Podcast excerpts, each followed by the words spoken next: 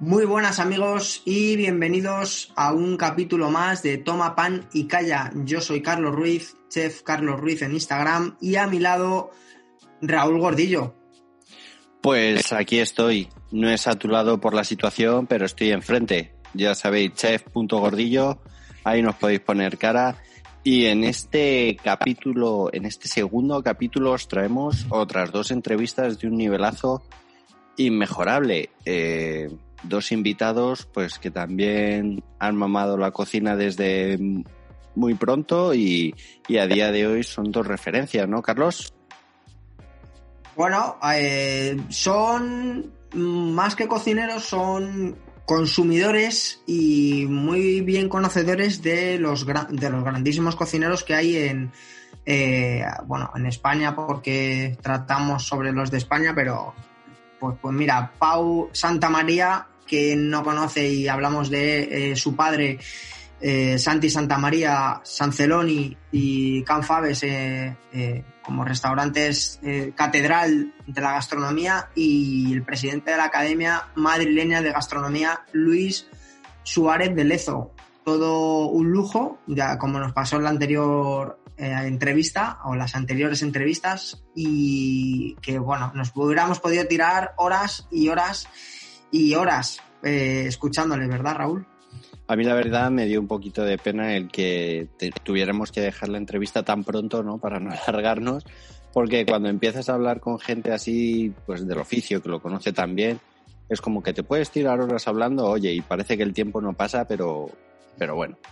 Les hicimos, Bueno, tenemos que decir les hicimos varias preguntas y, bueno, yo creo que bastante completo. Tenemos que decir que Pau Santamaría, como bien vais a escuchar, eh, no es cocinero y os va a decir el por qué no se dedicó a la cocina, pero bueno, pues tiene su propia empresa de eh, verduras de temporada, kilómetro cero y un ultra defensor de que no siempre se pueden tener fresas durante todo el año, no siempre se pueden tener cerezas y eh, tampoco calabacines. Lo vais a escuchar todo en la siguiente entrevista. Pues vamos con ella, dejemos de hablar y que hablen los expertos. Pues nuestro siguiente invitado es Luis Suárez de Lezo, es presidente de la Academia Madrileña de Gastronomía. Muchísimas gracias por sacar este huequecillo para poder atendernos. ¿Qué tal? Buenos días. Encantado. Encantado de estar con vosotros. Pues Muchas un placer tenerte y, y nada, vamos a conocer de primera mano eh, un poquito más sobre cocineros, eh, en este caso la Academia Madrileña de Gastronomía. La primera pregunta, ¿qué es la Academia Madrileña de Gastronomía? Pues la Academia es una, es una asociación sin ánimo de lucro eh, formada por, por aficionados, a diferencia del resto de academias como la de la lengua o como la de eh, el cine, eh, que está formado por, eh, por los propios miembros de la profesión y del sector. En el caso de la de gastronomía está formada por aficionados con el mero objetivo de difundir los valores de la gastronomía de esa región o en el caso de la española, de la que también soy académico, de, de toda España. Y aquí lo que hacemos son diferentes actividades de, de promoción, eh, tanto de los productos como de los restaurantes, como de la sala, como de, del vino, eh, un poco todo lo que rodea la gastronomía, mercados, tiendas, un poco todo lo que rodea la gastronomía. No nos centramos únicamente en restaurantes y lo que tratamos es, eh, en este caso desde la madrileña, en poner en valor digamos, todos los valores y todas las virtudes que tiene nuestra gastronomía, que son muchos, eh, para que sean eh, para que sean conocidos. Y, y, en ese sentido lo que hacemos también es ir de la mano de la administración eh, para que en todas las actividades que hacen relacionadas con la gastronomía pues tengan una por lo menos un número de importante de expertos que les puedan ayudar a que esas acciones que hagan tengan mucho más sentido y, y más utilidad. ¿Cómo os afectó a vosotros el año pasado, por ejemplo? Eh, ¿Hicisteis alguna, imagino que algún evento tuvisteis que hacer y vía online, ¿no? Claro, bueno, el, año pasado ha sido un año muy, eh, muy, complejo por, razones obvias. Hay una forma muy evidente en la que nosotros difundimos las actividades y un poco y los valores de la academia, que está haciendo actividades relacionadas con la gastronomía que tiene mucho que ver con ir a restaurantes, con ir a bodegas, con hacer degustaciones de productos, actividades de socialización pura y dura, donde vienen periodistas, donde vienen eh, gente de la administración, aficionados, bueno, viene un poco, un poco de todo. Eh, y luego tenemos un acto estrella que son los premios de gastronomía de la Comunidad de Madrid, eh, donde juntamos a unas 600 personas, cocineros, sala, productores, aficionados, medios, y todo eso como es evidente, no, no, no pudimos hacerlo y no pudimos eh, realizar, eh, digamos, hacer este tipo de actividades. Pero sí le hemos hecho cosas más online, donde hemos publicado muchos más reportajes o artículos, sobre todo sobre productos, en colaboración con la Consejería de Medio Ambiente, en la parte de la Dirección General de Agricultura, donde hemos podido hablar de, productos madrileños y hemos podido trasladar información acerca de los mismos. Y luego hemos estado eh, cerca de la Administración a la hora de tomar medidas que afectaban a, la hostelería, que, las medidas que afectan a la hostelería también afectan a nuestros agricultores y productores y, todo lo que rodea la gastronomía desde ahí, pues hemos estado en plena, eh, con constantes eh, reuniones y sobre todo trasladando información de la realidad que estaban viviendo los diferentes actores de nuestra gastronomía para que las medidas que se fueran tomando les afectaran lo menos posible y, que por, lo menos después de un año tan, desastroso eh, puedan sobrevivir, que es el verdadero objetivo de, estos momentos.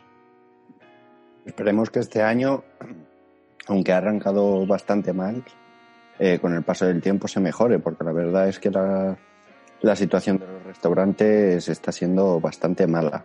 Eh, yo creo que es el, el, oficio que más se está viendo perjudicado, ¿no? Este año y el pasado, este año como el pasado. Así es, Sí, perdóname, Raúl. Sí, sí, sí. No, digo que el, problema que, tiene en ese sentido la hostelería es que nuestra forma de ser y nuestra cultura y nuestra forma de entender la vida tiene mucho que ver con, disfrutar de la comida y la bebida y socializar a través de la comida y la bebida. No hay celebración eh, que hagamos que no esté rodeada de comida o bebida, ya sea en casas o ya sea en establecimientos, pero fundamentalmente en establecimientos. ¿no? Entonces, eh, la administración entiende que esa parte de socialización eh, eh, es una de las razones por las que el virus se mueve con facilidad y está, digamos, cómodo en esos entornos. ¿no? Entonces, deciden parar eso, deciden que, que, no haya esa socialización, pero sin entender que son espacios donde la gran mayoría están cuidando, eh, cumpliendo la normativa estrictamente y, no solo cumpliendo la normativa, sino probablemente consiguiendo que no haya contagios en caso de que esas mismas reuniones se hagan en otros lados. En otros lados, en casas, está menos controlado, mientras que en la hostelería se controla, cada vez hay más control sobre el aire, sobre la calidad del aire, se ventila, eh, y, yo diría que probablemente eso haya provocado que haya habido menos contagios porque la gente ha estado en entornos más seguros, eh, porque la gente no va a dejar de quedar, evidentemente, a no ser que te vayas a, a medidas ya más drásticas, pero si hay libertad de, quedar, pues la gente va a quedar en espacios menos seguros y va a haber más contagios. Y eso yo creo que ha sido uno de los problemas que ha tenido el sector y que, y que es muy injusto, porque hay otros espacios donde se están eh, realizando esta actividad social que comentaba y que es la que está provocando realmente los contagios, no tanto la hostelería. Yo creo que eso es lo rico que tiene nuestra cultura, ¿no? El, eh, rodearnos o, quedar siempre alrededor de, una mesa y poder disfrutar de la espléndida gastronomía que tiene, que tiene España. Pero bueno, eso es que, es que me, eh, me, parece un poco increíble porque tenemos un porcentaje, me parece que es de un 2% de, de contagios en, en este sector y resulta que es el más perjudicado porque es el que menos se puede eh, reinventar, o sea, por mucho que haga delivery. Pero bueno, esto es lo que nos ha tocado y seguiremos librando con ello. Oye, para ti, ¿cuál ha sido el cocinero que abrió un camino eh, que ahora otros siguen? Por ejemplo, aquí en Madrid, ya que estamos eh, en la Academia Madrileña de Gastronomía, te tenemos como ahí un poco saber tu opinión aquí en Madrid es que hemos tenido, depende del momento en que te vayas. Evidentemente, no podemos olvidar que Zalacaín fue el primer restaurante español en tener tres estrellas Michelin. Eh, y ahí está la familia Villarvide y Benjamín Urdeaín, que han sido grandes eh, precursores de la cocina burguesa madrileña que luego se ha ido replicando en, otros restaurantes, de Príncipe Viana o, más recientemente eh, San Celoni, Navarra, etcétera, Horcher, por supuesto. Eh, pero luego hemos tenido otros que han abierto caminos, como Abraham García, y que fue el primero en, en esto que ahora se llama eh, cocina fusión, pues fue el primero en, mezclar eh, sabores y productos de otros países que no conocíamos y que, y que, abrió una brecha. Y más en los últimos años, David Muñoz, que, eh, que es uno de los mejores cocineros, yo creo que hay, en, por supuesto, en España, en Europa y probablemente en el mundo, que, que tiene un talento descomunal y que está haciendo las cosas increíblemente bien. Sí, la verdad es que David Muñoz está poniendo Madrid en, si ya estábamos como capital de España, ¿no? que muchos no nos conocían, lo está poniendo en todo el mundo como está en Madrid, el mejor cocinero del mundo, ¿no? Yo, yo creo que la siguiente pregunta es un poco esta respuesta. ¿Quién ha sido para ti el cocinero restaurante en Madrid que en los últimos 50 años han roto moldes? No sería un poco, pues eso, David Muñoz que, que lo está rompiendo ahora mismo. Sí, los últimos 10, 10 años, yo creo que desde luego no, no ha habido otro que haya tenido esta, esta relevancia. Pero un poco antes también hubo, hubo algunos que, como decía, que como Abraham, que sí que eh, desde su humilde restaurante y su forma de ser tan, tan peculiar se hizo cosas eh, que ha influido muchísimo en el resto de cocineros, empezando por el propio David Muñoz, que como sabéis empezó trabajando en Viridiana y, le debe mucho de lo que él entiende por, por esa mezcla de sabores y por esa y por esa cocina que él, que él tiene. Pero por supuesto yo no quiero olvidar Zaracaín, que además en un año en el que hemos conocido que cierra, fue el primer restaurante de España en, en, adaptar esa, esa cocina eh, que venía de Francia, en actualizarla a nuestro momento y ahí han pasado cosas fascinantes y de ahí han salido grandes cocineros y, sobre todo en el mundo de la sala, grandes referentes que ahora mismo están, eh, digamos, llevando a la sala de un montón de restaurantes, no solo, no solo madrileños. Pero es verdad que en, los últimos años David Muñoz es una, es una referencia absoluta a nivel nacional y a nivel internacional. Y posiciona a Madrid en el mapa. Yo creo que una de las cosas que estamos trabajando desde la academia, que creo que es muy importante, es trasladar esa visión de Madrid como, como capital gastronómica, como un sitio de referencia en gastronomía. Y, creo que en ese sentido David es un buen abandonado y punta de lanza. Y, a nivel eh, histórico, un cocinero que para ti hayas dicho, pues este hombre, eh, bueno, abrió un, no sé, un camino. Nosotros estuvimos hablando desde, en nuestra historia, en el anterior capítulo, estuvimos hablando desde el mil, bueno, estuvimos hablando desde el siglo I, pero luego ya nos pasamos al 1838 y a raíz de ahí estuvimos eh, desarrollando, pues entre otros, como tú decías, Zaracaín y otros tantos más. Pero para ti, así a nivel eh, mundial, que hayas dicho, este cocinero, la verdad que, aparte por su trayectoria, que hay muchos, pero quedarse con uno va a ser difícil.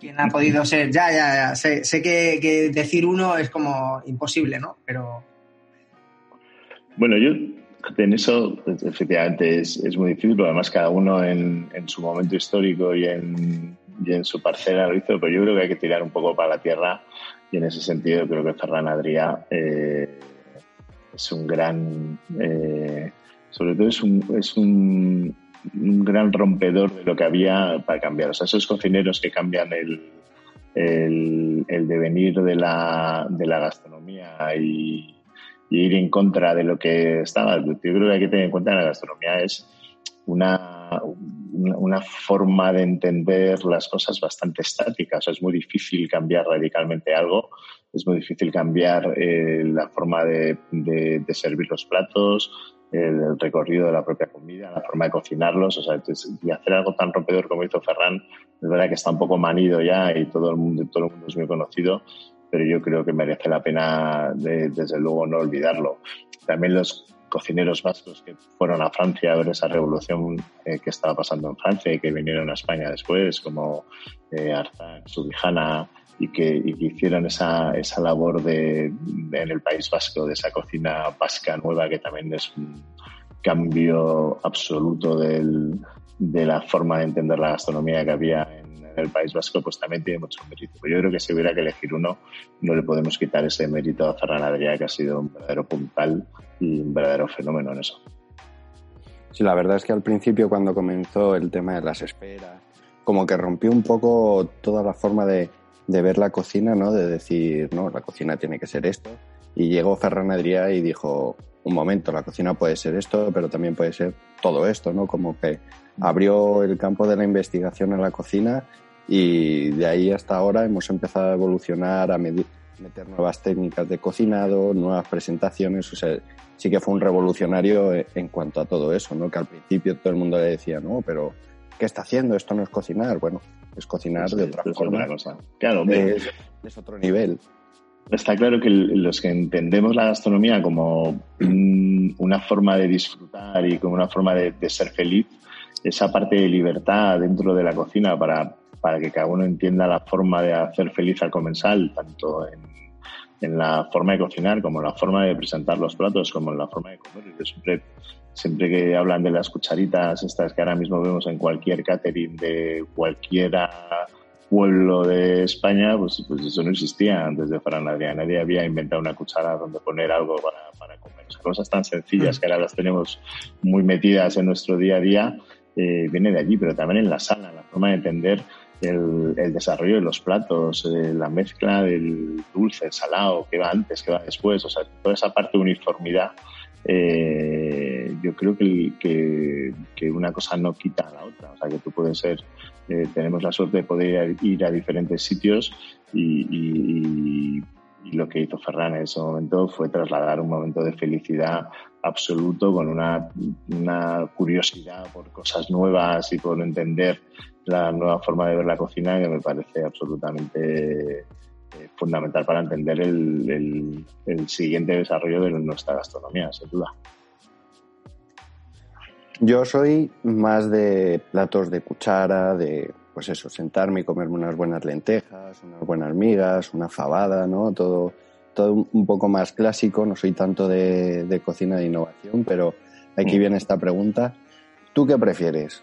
¿Un buen puchero de esos que preparaba la abuela, que, bueno, ya nos imaginamos todos el tipo de puchero que sería, o un degustación de dos estrellas Michelin? No me quería meter en tres estrellas, para no dejar en ridículo porque las abuelas cocinan que te mueres y, muchas están a niveles de tres estrellas.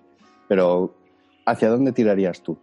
Sin duda, hombre, yo creo que en, nuestro día a día y en eh, y nuestra forma de comer en la cocina de las abuelas, el puchero, la cuchara es, es imbatible pero de vez en cuando, o sea, no, no, no para todos los días, pero de vez en cuando eh, es maravilloso ir a un buen restaurante y, disfrutar del restaurante. Claro que, que, no solo por ese menú de degustación, a mí, a mí es que me gustan los restaurantes en toda su concepción, o sea, no solo en ese menú de degustación de 14 platos, donde pueda haber 6 platos maravillosos o 7 platos maravillosos y tal, sino el, el, servicio, el servicio del vino, eh, la forma de recibirte cuando llegas al restaurante, o sea, toda la, todo lo que conlleva ir a un restaurante, ¿no? que a mí me parece eso también muy importante que en casa eh, es diferente, ¿no? O sea, es, otro, es otro tipo de, experiencia, pero sin duda para el día a día los platos de cuchara y más con el tiempo que hace ahora, por ejemplo, no, hay, no, no hay duda, no hay duda. Oye, hablando de restaurantes y que te gusta ir a ellos, un, ¿algún cocinero talentoso que veas que ya está despuntando y algún restaurante favorito? Sabemos que uno, volvemos a lo mismo, es muy difícil. Te dejamos hasta un podium de tres eh, que pudieras elegir. A ver, si tú crees que porque sean tres ya, ya, ya. bueno, Todavía más fácil, todavía más difícil, porque por lo menos si es uno, pues como, lo, como me parece diverso tal, pues ya no me meto más lío. si me meto tres, ya, ya me metes más. No, pero si me dejáis voy a ser un poco un poco más diplomático, porque Madrid, una, si queréis hablamos de Madrid luego hablamos de España. En, eh, en general, porque también me divierte mucho hablar de España, pero Madrid una de las cosas maravillosas que tenemos no, no es tanto que haya 3, 4, 5, 10, 11, puedes poner los que quieras, eh, grandes restaurantes, eh, sino que tenemos una variedad y una diversidad de gastronomía que nos hace, yo creo, absolutamente atractivos para, para ir, porque tenemos eh, grandes cocinas, como ya hemos dicho, diverso, como es Coque, como es Horcher, como es Abarra.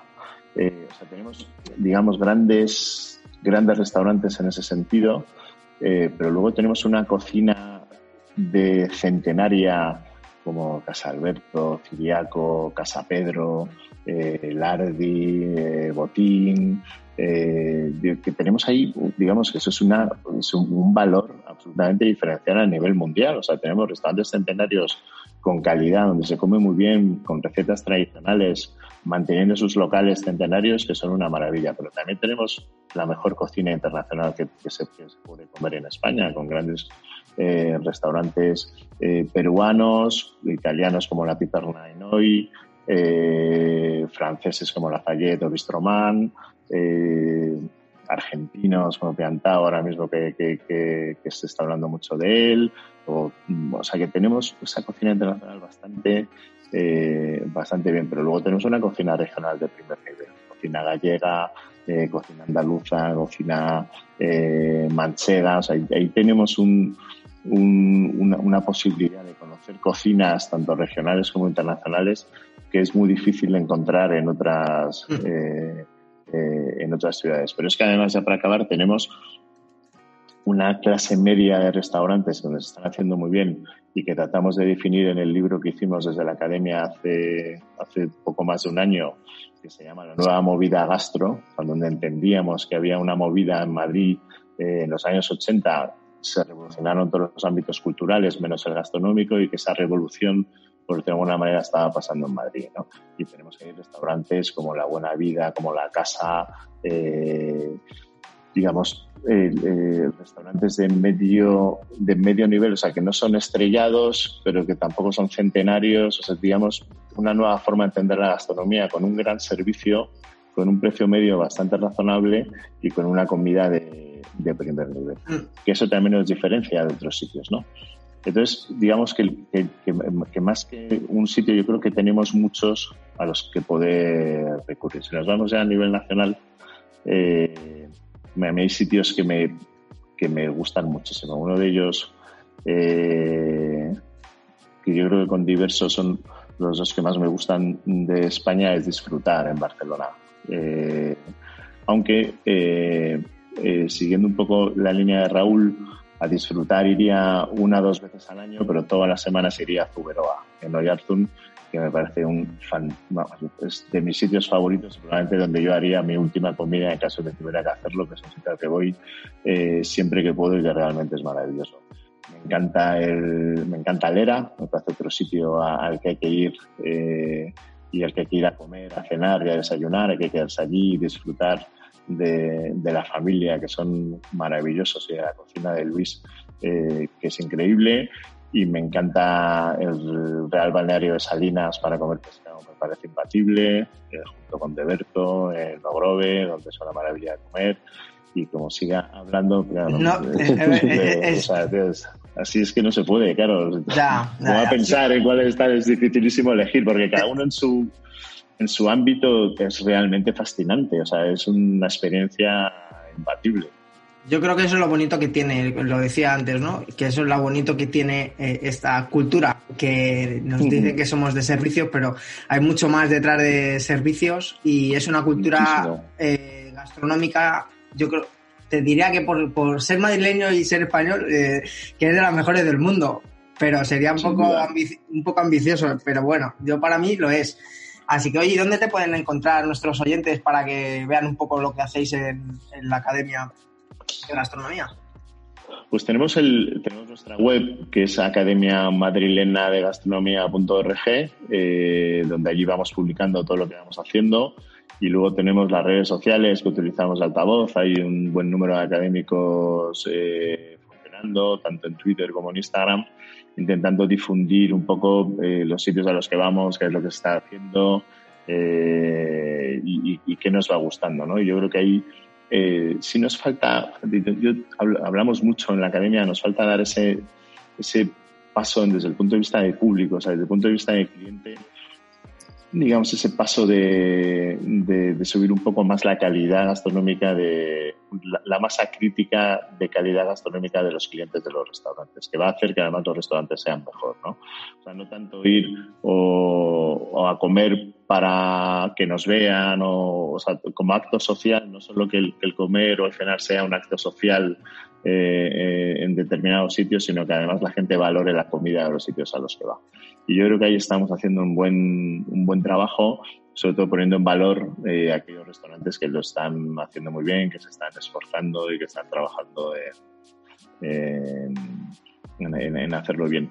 Y, y, en la línea un poco que resume un poco lo que os contaba de, del, del momento que vive Madrid, eh, de verdad que recomiendo el libro que escribimos, La nueva movida gastro, La movida gastro Madrid, que, que ahí aparecemos contado la historia de 16 restaurantes, os he dicho un par de ellos, pero también está La Tasquita enfrente, está Sacha, está el Corral de la Morería, está Triciclo, eh, está La Baster, está eh, 13, eh, o sea, hay una o sea, hay un grupo de restaurantes que yo creo que identifican muy bien lo que está pasando en Madrid. Nos faltarían otros, lo que pasa es que no podíamos hacer un libro de 40 sitios, pero, pero sí es una selección de 16 que yo creo que representan muy bien, muy bien eh, lo que está pasando en Madrid. Yo creo que ahí se puede entender un poco todo lo que tratamos de transmitir. Es un buen compendio de, de lo que está pasando.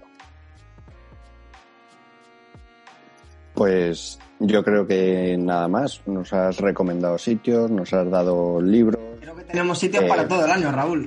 Mira que algunos, algunos ya los conocía, pero creo que entre confinamientos y no confinamientos yo creo que nos da para este año entero. Seguro. Además se están abriendo sitios en Madrid, que, que, es verdad que se habla mucho de los cierres, eh, pero la gente sigue abriendo. El otro día, eh, por ejemplo, eh, eh, Casa Mortero, que es un sitio nuevo que ha abierto, lo está haciendo fenomenal, un sitio sencillo. Eh, Pedro, que viene de Pedro Gallo, viene de Triciclo, eh, que también tiene buena escuela y está haciendo unas escuelas sencillas y bien y, está funcionando. Nado desde Galicia, que han venido también a Madrid, o sea que, que se siguen abriendo restaurantes y, eso que, que, a mí me gusta, esa variedad de poder comer un lunes un buen pescado en Opazo, en el señor Martín o un sitio de estos. Un martes irte a un centenario a tomar rabo de toro y callos y tal. Un miércoles vamos a comer italiano y el jueves ya nos vamos a Coque porque es una cena más especial. Pero el viernes nos vamos a tomar cócteles a las coctelerías que están abriendo Madrid, como como Sabas, por ejemplo, que es una nueva que ha abierto, que es, que está estupendo ir allí a tomar un cóctel, o, la coctelería de Sadel, que por cierto que es otra de las nuevas aperturas, aunque ya lleva más mm. tiempo, pero que, que es otro gran restaurante de Madrid, burgués que os decía. Y el sábado ya nos vamos a tomar un japonés, un sushi, a un kabuki, un capo, un umiko, un tal y el domingo ya, pues, no sé, una paella, descansamos. habrá que descansar en casa con una paella. Habrá, que saber dónde está la cocina en casa y recordar que hay, que hay un espacio en la casa que es cocina, pero, pero es verdad que tenemos esa posibilidad de variedad, eh, no solo en tipos de cocina, sino también en formatos de restaurantes más informales o más formales, incluso en precio, más caros y menos caros, más asequibles y menos asequibles. O sea que, que yo creo que ese compendio es lo que, lo que pone a Madrid un poco en el mapa eh, ahora mismo de la gastronomía y que nos hace muy diferentes. Yo cuando hablo con mis colegas de Barcelona, por ejemplo, ellos se quejan mucho de que falta esa variedad. Sino hay grandísimos cocineros con grandísimos restaurantes, pero que si un martes les apetece ir a tomar algo más sencillo, no tienen esa variedad a la que podemos ir. No tienen un peruano, un mexicano, o sea, no tienen esa cantidad de posibilidades que nosotros tenemos en Madrid y que hace que, eh, bueno, ahora, es un momento muy complejo, pero que, que hacía que los martes los restaurantes estuvieran llenos en Madrid. O sea, tenemos público suficiente y esa variedad para, para dar, cosa que en Barcelona les cuesta mucho más. No salen tanto a cenar un martes por la, por la noche, pero es que en Madrid estábamos a tope antes de que pasara esto, ¿no? Y, yo espero que cuando se vuelva a recuperar, yo detecto unas ganas de salir y unas ganas de, conocer eh, nuevas cocinas y de, y de volver a los sitios que nos gustan, que yo espero que, que vuelva con, con fuerza y con y, y sobre todo con ánimo y con ganas de disfrutar.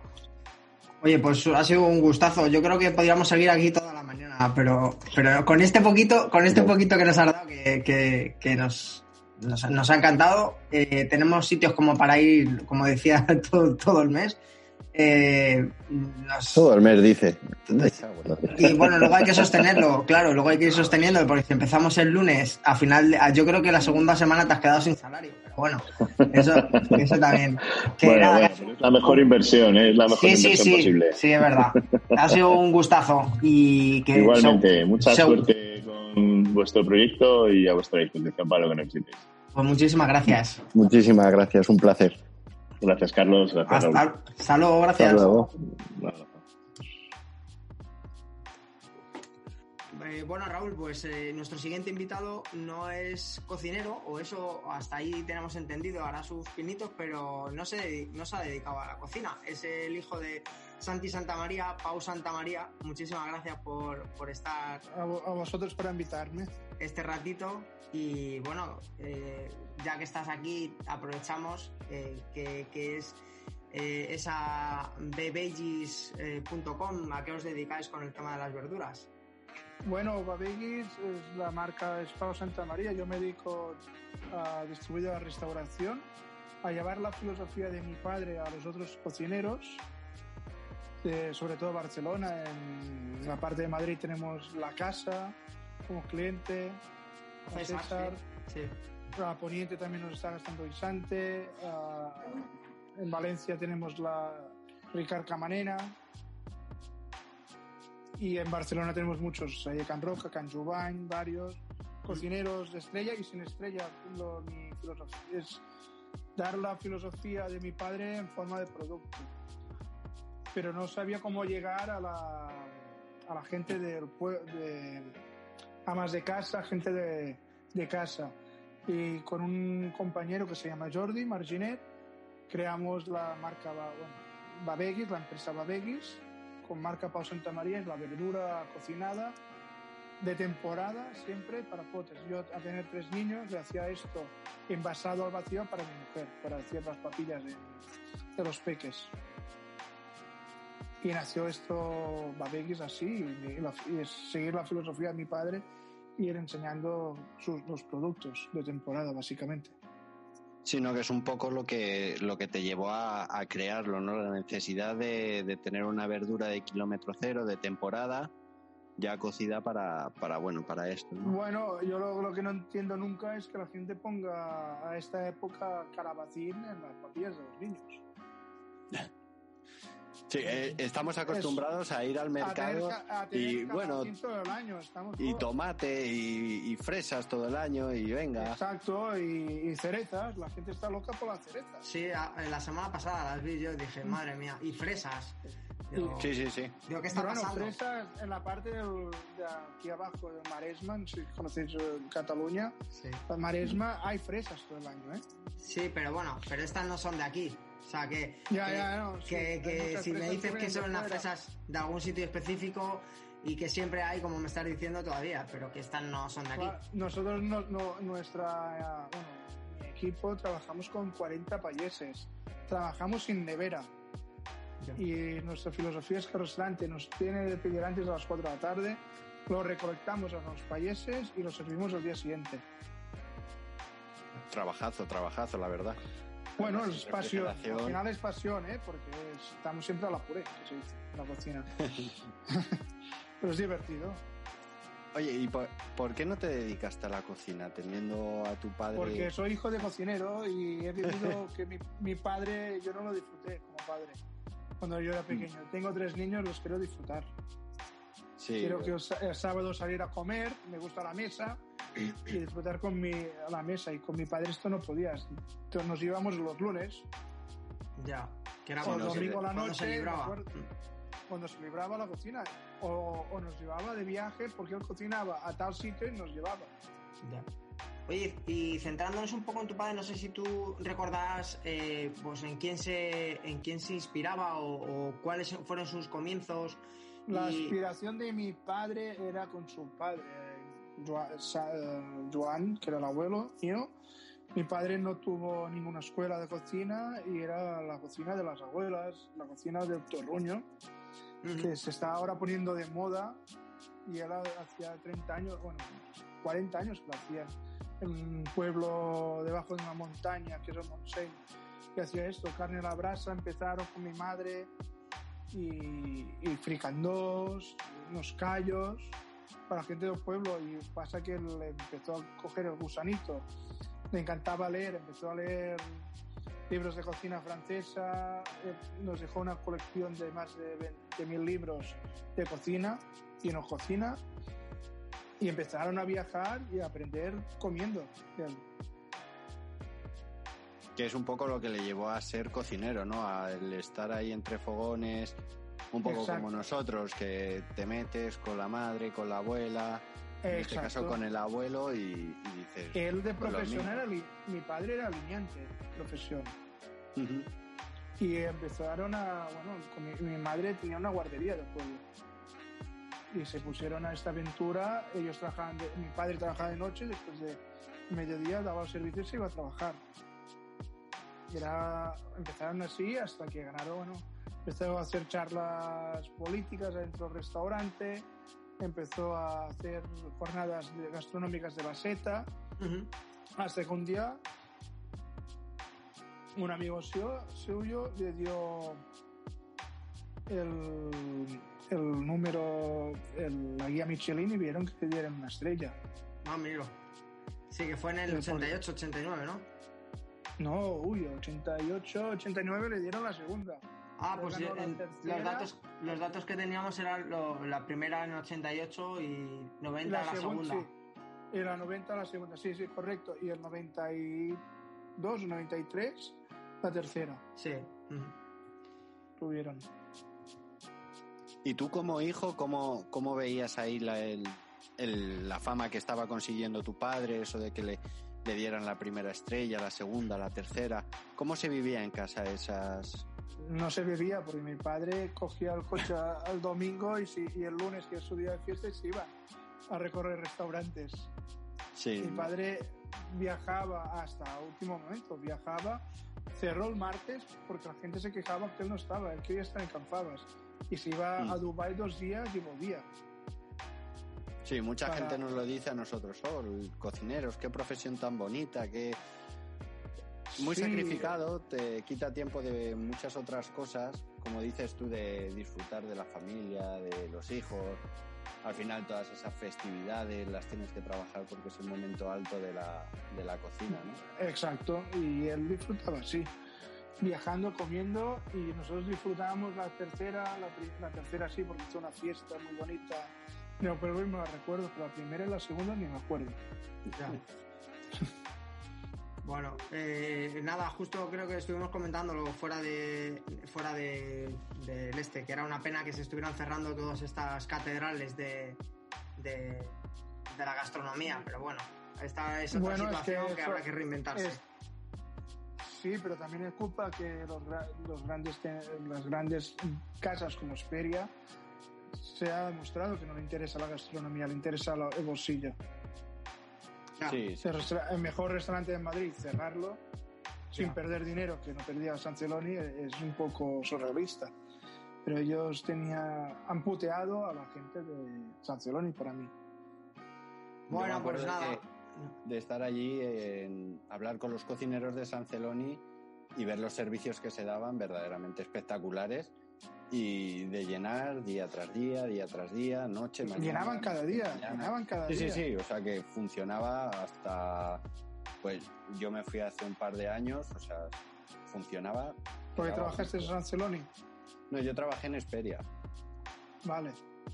Yo trabajé en Esperia hace tiempo en La Manzana, que se llamaba el restaurante. Sí, Y al final compartíamos, compartíamos espacios los cocineros de allí y alguna vez sí que me pasé a San Celoni porque te gusta ver, te gusta, oye, pues si necesitáis un Eh, cable, os esto es falta como la, gente, la- uy. la gran or- la, la orquesta, era una pasada, solo ver la sala y la cocina, cómo Sí, se sí, movía, era tener orgasmos gastronómicos. A mí, yo, mira, en Reyes nos fuimos yo y mi mujer a comer el Vía Benet y salimos de ahí alucinados.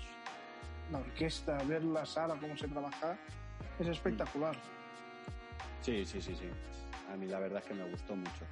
Pero bueno, pues Bueno, muchísimas gracias oye, por muchas este gracias, Pau, ratillo. por, por este. Verdad. No, a vosotros. Ha sido todo un placer. Y gracias por recordar a mi padre. Sí, Nada, bueno, hombre.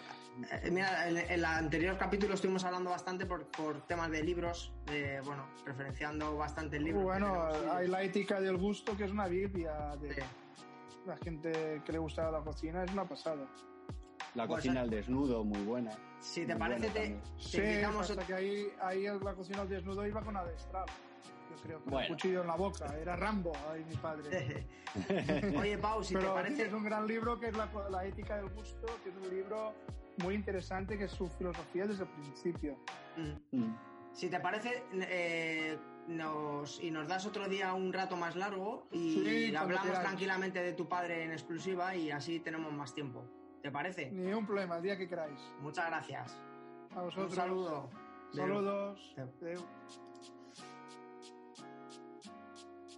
Bueno, Raúl, ya, ya hemos escuchado, creo que es, es como sentar cátedra, ¿no? Eh, tanto a nivel cliente de, de- y presidente de la Academia Madrileña de Gastronomía, pues de la cantidad de sitios que, que nos ha dicho para ir a comer, creemos que tenemos ahí un sinfín para este año, entre confinamientos y no confinamientos, este año lo mismo no los terminamos. Y Pau Santa María, que ya habéis escuchado, que por favor, mm, ceñiros a que no siempre se puede tener la, toda la, misma verdura todo el año. Y el moto lo podéis encontrar en, en sus redes sociales y página web sobre todo. Yo me quedo con una frase de Pau que dice, "Mm, mi padre era Rambo. O sea, sí que me pareció, no que mientras todos investigaban y hacían unas cocinas, que si productos nuevos, que si mucha química, tal, él era defensor del producto de temporada, de lo natural, de estar ahí al 100% y me, hace mucha gracia el, escuchar decir eso, no porque ahora, precisamente ahora, es cuando parece que estamos volviendo a los principios de la cocina de todo de temporada, todo súper saludable y, y Santi Santa María ya lo llevaba haciendo desde, bueno, hace 10 años y, más atrás, ¿no? En Canfabes o en San Celoni. Y ahora es lo que se está buscando. Me hace mucha gracia. Al final Rambo, Rambo va a ganar. Lleva, lleva razón, bueno, llevaba razón Santi Santa María y en todos sus libros lo deja bien claro. Y al igual que lo hace su hijo defensor de, que el producto no se puede tener siempre, también porque no, ya no lo esperas. Ya no esperas con esa ansiedad que llegue, no sé, la época de guisantes o unos buenos guisantes, ¿no? O, o unas fresas y pierdes esa, ah, pues lo tengo todo el año, son no industriales, pero sí son como inducidos a, a que crezcan, ¿no? Pero yo creo que eso era lo, lo- es lo bonito, ¿no? De al final las temporadas. De estás esperando una temporada que lleguen mandarinas, por ejemplo, porque es una de las frutas que a mí más me gusta, y ahora te las encuentras todo el año en el mercado y dices, va, pues hoy no voy a comer mandarinas, ya las comeré mañana. Pero es lo bonito de las temporadas que dices, coño, voy a aprovechar esta temporada de mandarinas a, comer mandarinas o cuando llega la temporada de cerezas de decir voy a comer cerezas, no de no poder comerlas todo el año y que al final te aburres. Yo creo que es, eso es un poco lo bonito de, todo esto.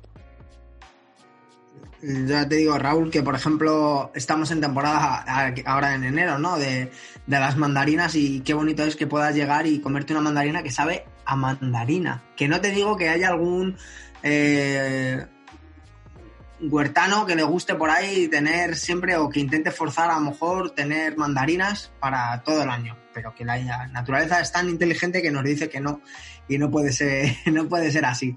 Así que, bueno, pues ya sabéis, chicos, esto ha sido un capítulo más. Esperamos vuestros comentarios, vuestros likes y que os suscribáis comentándonos eh, pues lo que os parecen estas entrevistas. A nosotros, de, verdad que nos parecen una bomba de, conocimiento. Escuchar, escuchar, escuchar y cada vez que escuchas a un profesional de, de- como ellos, eh, aprendes un montón. Raúl, recuérdanos dónde pueden escucharnos. Pues bueno, eh, ya sabéis que nos podéis escuchar si conectáis los cascos a vuestros dispositivos móviles eh, por los altavoces, ¿vale? Y aparte, también nos podéis escuchar en Spotify, en iBox, en Google Podcast, en iTunes, en YouTube y últimamente lo estamos petando en Palencia, ¿no? Charlie, eh, en ACUP, en esta radio de Palencia. Así que ya sabéis. 107.0 frecuencia modulada. Creo que es esa. Ahí nos podéis encontrar también. Y en nuestras redes sociales. Chef Carlos Ruiz y Chef.gordillo. Esto ha sido todo, amigos. Toma pan y calla. Hasta el próximo capítulo. Adiós.